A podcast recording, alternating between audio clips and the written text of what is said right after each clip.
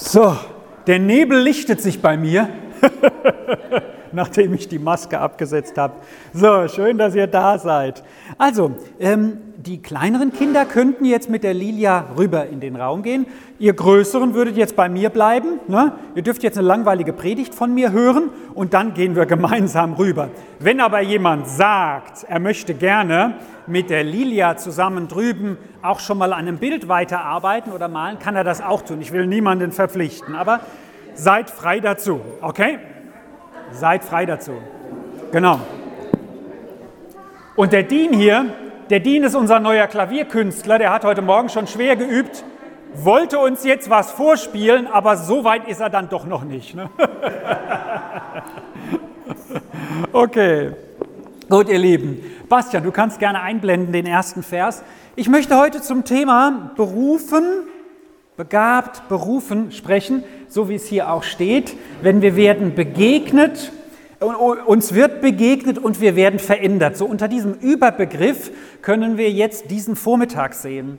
Verändert durch das, dass wir uns äh, sehen, wie Gott uns sieht. Oder ein Stück da hineingehen oder das entdecken. Und nachher beim nächsten Thema heute ab 11 Uhr, wenn der Pastor Reimer Dietze anreist, der dann einige Stunden hier sein wird heute, der wird dann über das Thema befreit sprechen.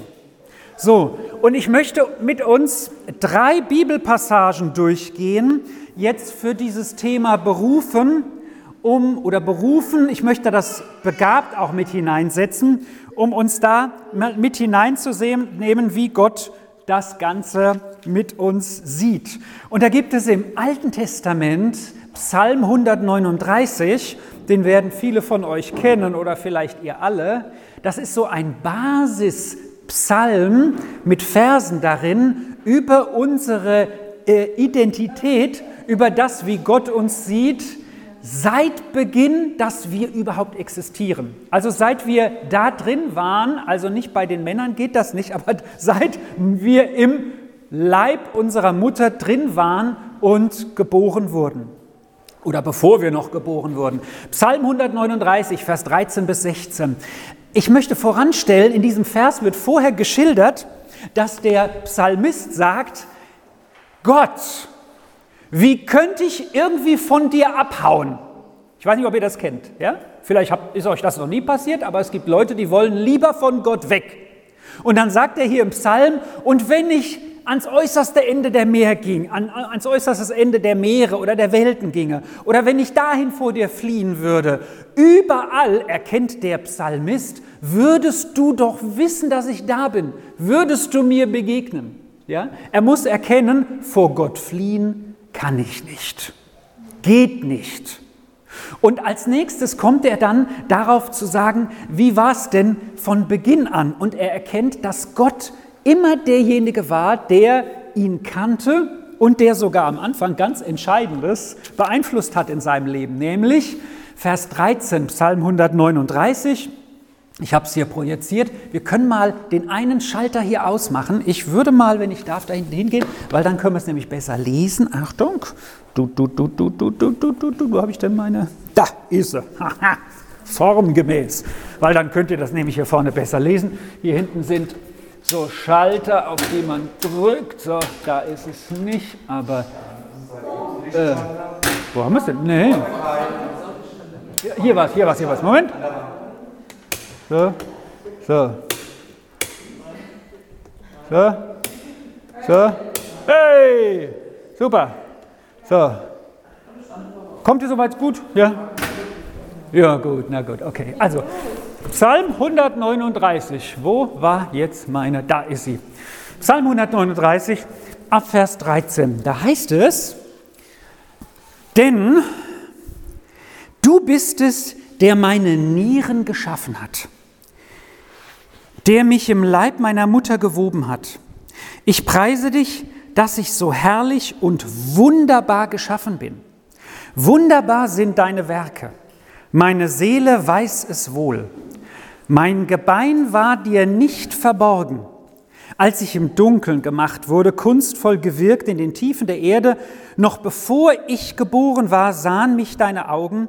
In deinem Buch war alles verzeichnet, Die Tage waren schon geformt, als noch keiner von ihnen da war. Und Vers 17, um das zu ergänzen, heißt es, mir aber, wie schwer sind mir deine Gedanken, wie Gott, wie gewaltig deine Zahl. Der Psalmist gibt hier Gott gegenüber ein Eingeständnis.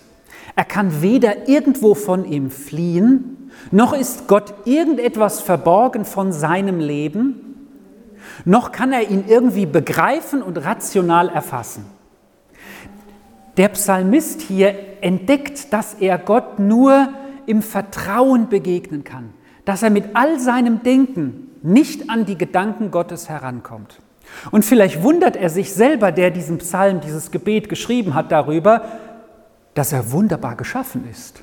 Ja? Wahrscheinlich sieht er an sich diesen und jeden Mangel, den ihr vielleicht auch bei euch seht, mag sein, also ich erkenne bei mir immer mal wieder welche, und trotzdem sagt Gott, das möchte ich an den Anfang dieses Vormittags stellen, sagt er, ich bin herrlich, wunderbar geschaffen, wunderbar sind deine Werke.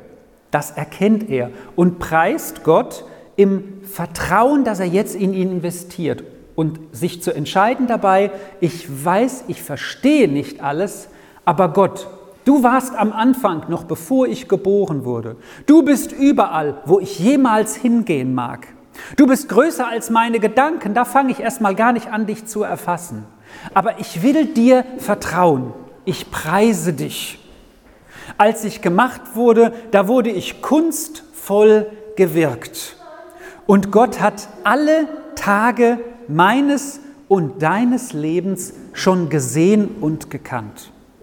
Wollen wir das mal als Basis hineinlegen, vielleicht wieder neu in dein Herz, dass du wundervoll gemacht bist.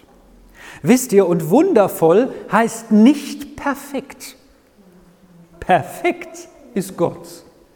Er ist 100 Prozent, das heißt, er ist heilig, er ist rein, 100 Prozent. Deswegen musste ja Jesus sterben, dass wir so rein werden können, weil wir das durch unsere Werke niemals schaffen. Deswegen kam ja Gott, damit wir heilig werden.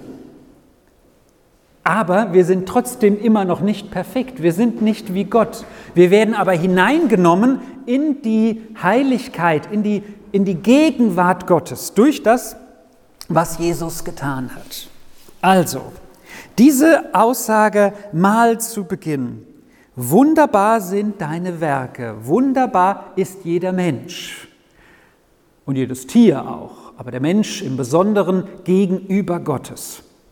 Aussage aus Psalm 139. Und dann gehen wir zum nächsten Vers, dem Heranwachsen-Vers, möchte ich einmal sagen. Und der hat direkt mit Jesus zu tun. Und das finde ich ganz interessant. Die Bibel berichtet ja nicht viel von Jesu seiner Kindheit, aber ein bisschen was sagt sie doch.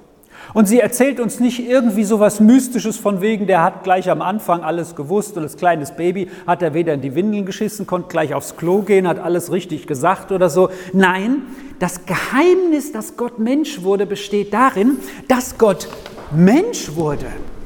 Er ist, so ist die Überzeugung der Bibel, so ist meine Überzeugung, immer ganz Gott gewesen, 100 Prozent. Aber die Bibel sagt, er hat sich entäußert. Er hat sein Gottsein nicht für einen Raub gehalten, also für etwas, was er behalten darf und muss, sondern es ist so, dass er das Göttliche verlassen hat und Mensch wurde wie wir. Nur mit einer Ausnahme. Wer weiß, welche Ausnahme, was Gott, was Jesus nicht mit uns Menschen hier definitiv gemeinsam hatte. Da sagt die, die, die Bibel, er war ein Mensch, genau wie wir, außer er hatte keine Sünde. Er hatte keine Sünde. Wie er das hingekriegt hat, weiß ich nicht. Aber da sind wir wieder bei Psalm 139. Verstehen tue ich nicht alles. Es bleibt so einiges, wenn wir Gott betrachten, im Unklaren, wo wir nicht genau einordnen können vom Verstand her. Wie kann Gott Mensch werden? Immer noch ganz Gott und ganz Mensch? Ja, äh, meine Schuld tragen? Ja, die Bibel sagt, weil er keine hatte, war das für uns. Sonst hätte er es für sich machen müssen. Ja? Hat er nicht, sondern für uns.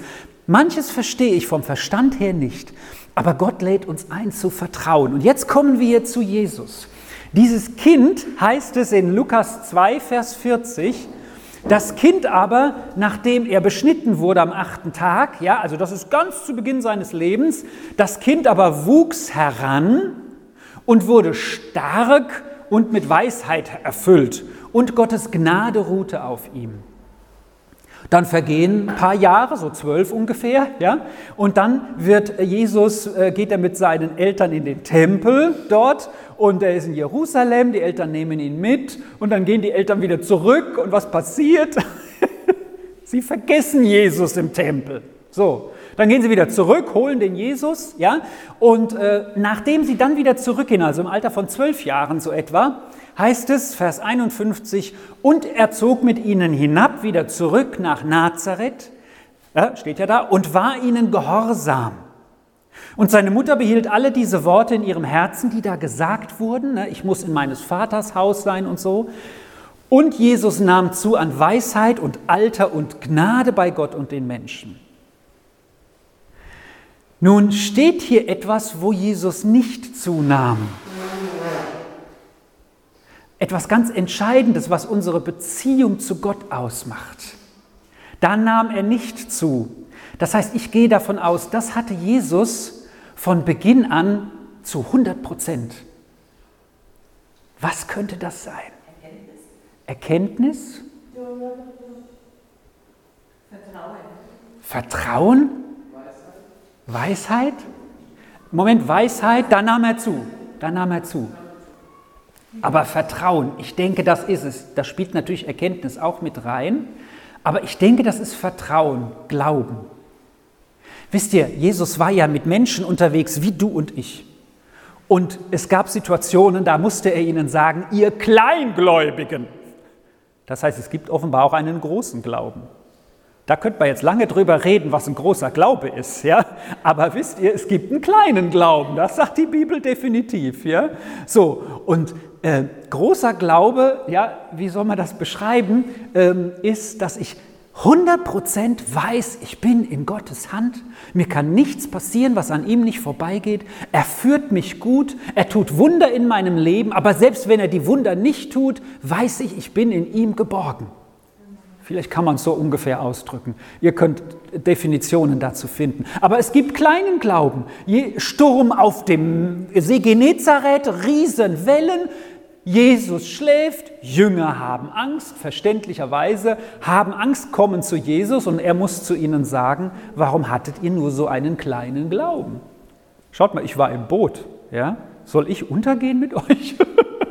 so, aber Worin er zunahm, war also nicht der Glaube, ich gehe davon aus und bin davon überzeugt, den hatte er von Beginn an zu 100 Prozent. Wieder Psalm 139. Der Psalmist kommt dahin. Ich setze auf dieses Vertrauen. Ich kann nicht auf meinen Verstand setzen, ich kann nicht auf meine Fluchtmöglichkeiten setzen irgendwo hin, ich kann nicht darauf setzen, dass Gott mal irgendwann nicht da war, sondern er sieht alles mein Leben und kennt jede Sekunde. Aber worin er zunahm, war, er wurde stark, also er wurde größer. Ne? Kaio wird noch ein richtig großer, muskulöser Kerl, bist ja jetzt schon zum Stück. Aber so, sag mal so, jeder von uns wächst. Ne? Ab 23 schrumpfen wir ja, aber das müssen wir uns Älteren nicht sagen, ne? so ungefähr. So stark wurde er.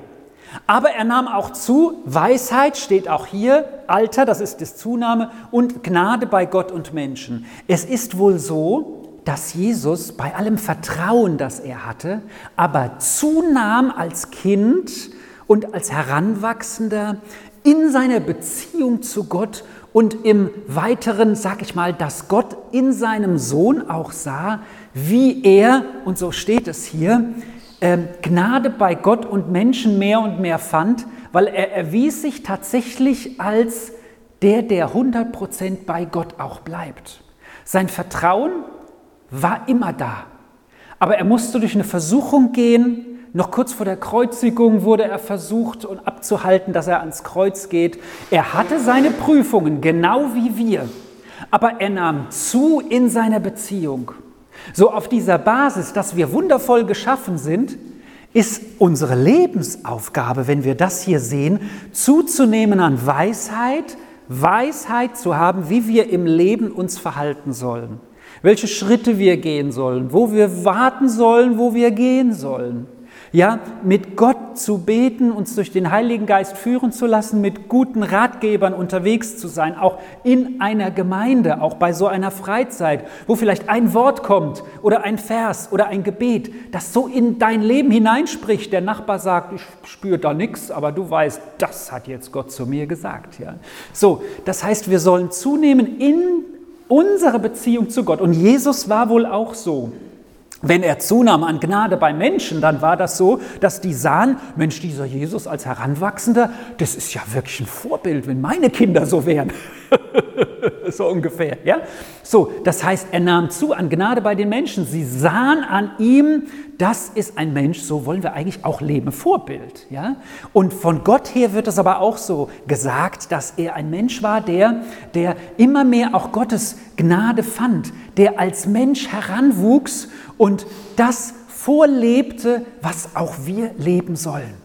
In diese Identität, dass wir als Basis wunderbar geschaffen sind. Wunderbar sind deine Werke. In dir, guck dich morgens in den Spiegel an und sag, ich bin der, der wunderbar geschaffen ist. Und dann kommt ein Punkt und kein Aber. Ja? Und als nächstes kommt dann, ähm, kommt dann dieses Leben mit Jesus. Und jetzt schalt mal bitte auf Römer 12 um, Bastian.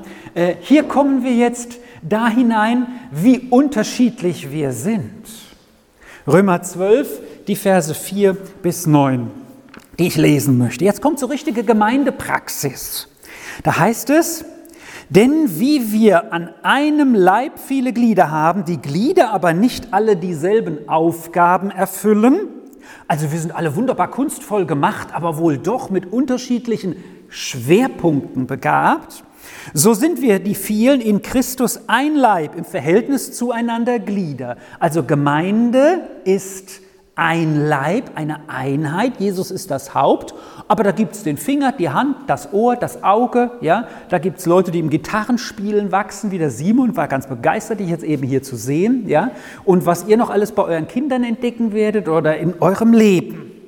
Dann heißt es ab Vers 6, wir haben verschiedene Gaben entsprechend der Gnade, die uns gegeben wurde. Sei es die Gabe, prophetisch zu reden in der Ausrichtung auf den Glauben Sei es die Gabe zu dienen, wo es um Dienst geht, zu lehren, wo es um Lehre geht, Trost zu spenden, wo es um Trost geht.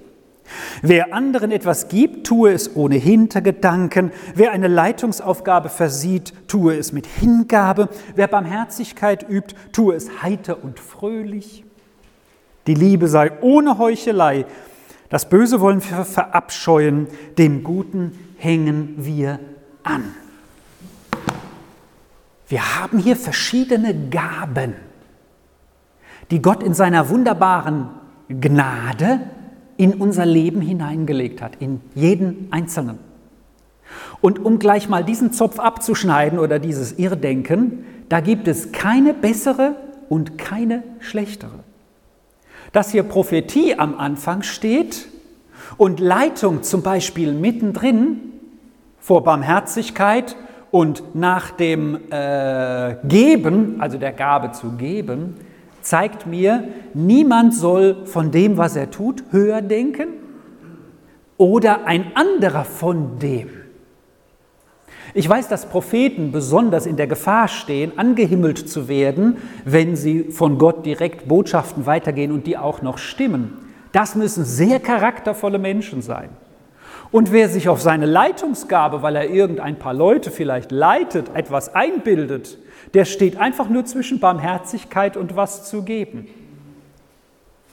So, da ist keine Steigerung oder kein Gefälle. Ich sehe da ein verschiedene Gaben, die Gott in seinen Leib hineingegeben hat.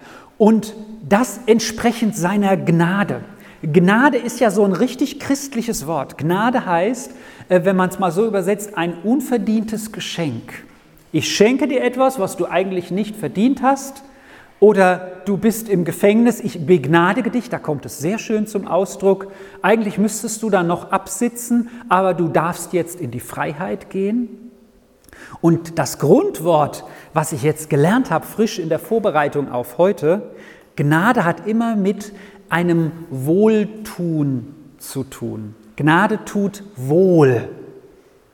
Das heißt, Jesus wuchs an Gnade bei Gott und den Menschen, ja? Er hat ihnen wohl getan und das sehen sie an ihm. Wenn wir eine Gnadengabe haben, so wie Gott die Gnade, äh, die Gaben entsprechend seiner Gnade zugeteilt hat, dann will er, dass du mit dieser Gabe anderen wohltust. Gott hat dir wohlgetan und du, er will, dass, anderen, dass du anderen damit wohltust.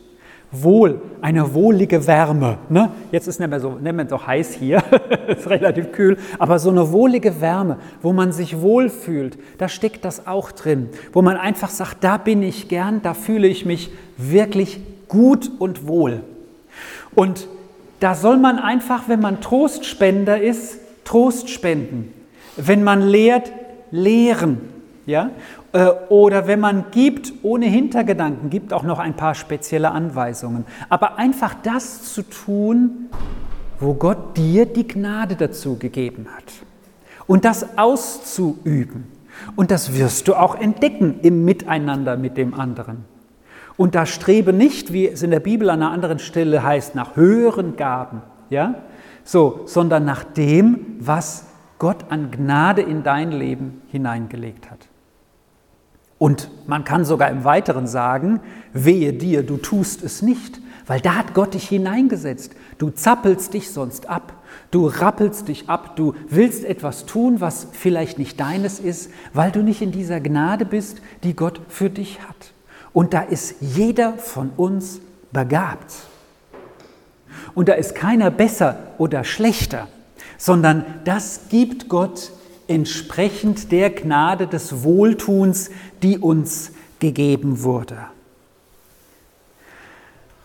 Womit wir wieder zurückkommen zur Psalm 139, wenn du das nochmal einblenden willst.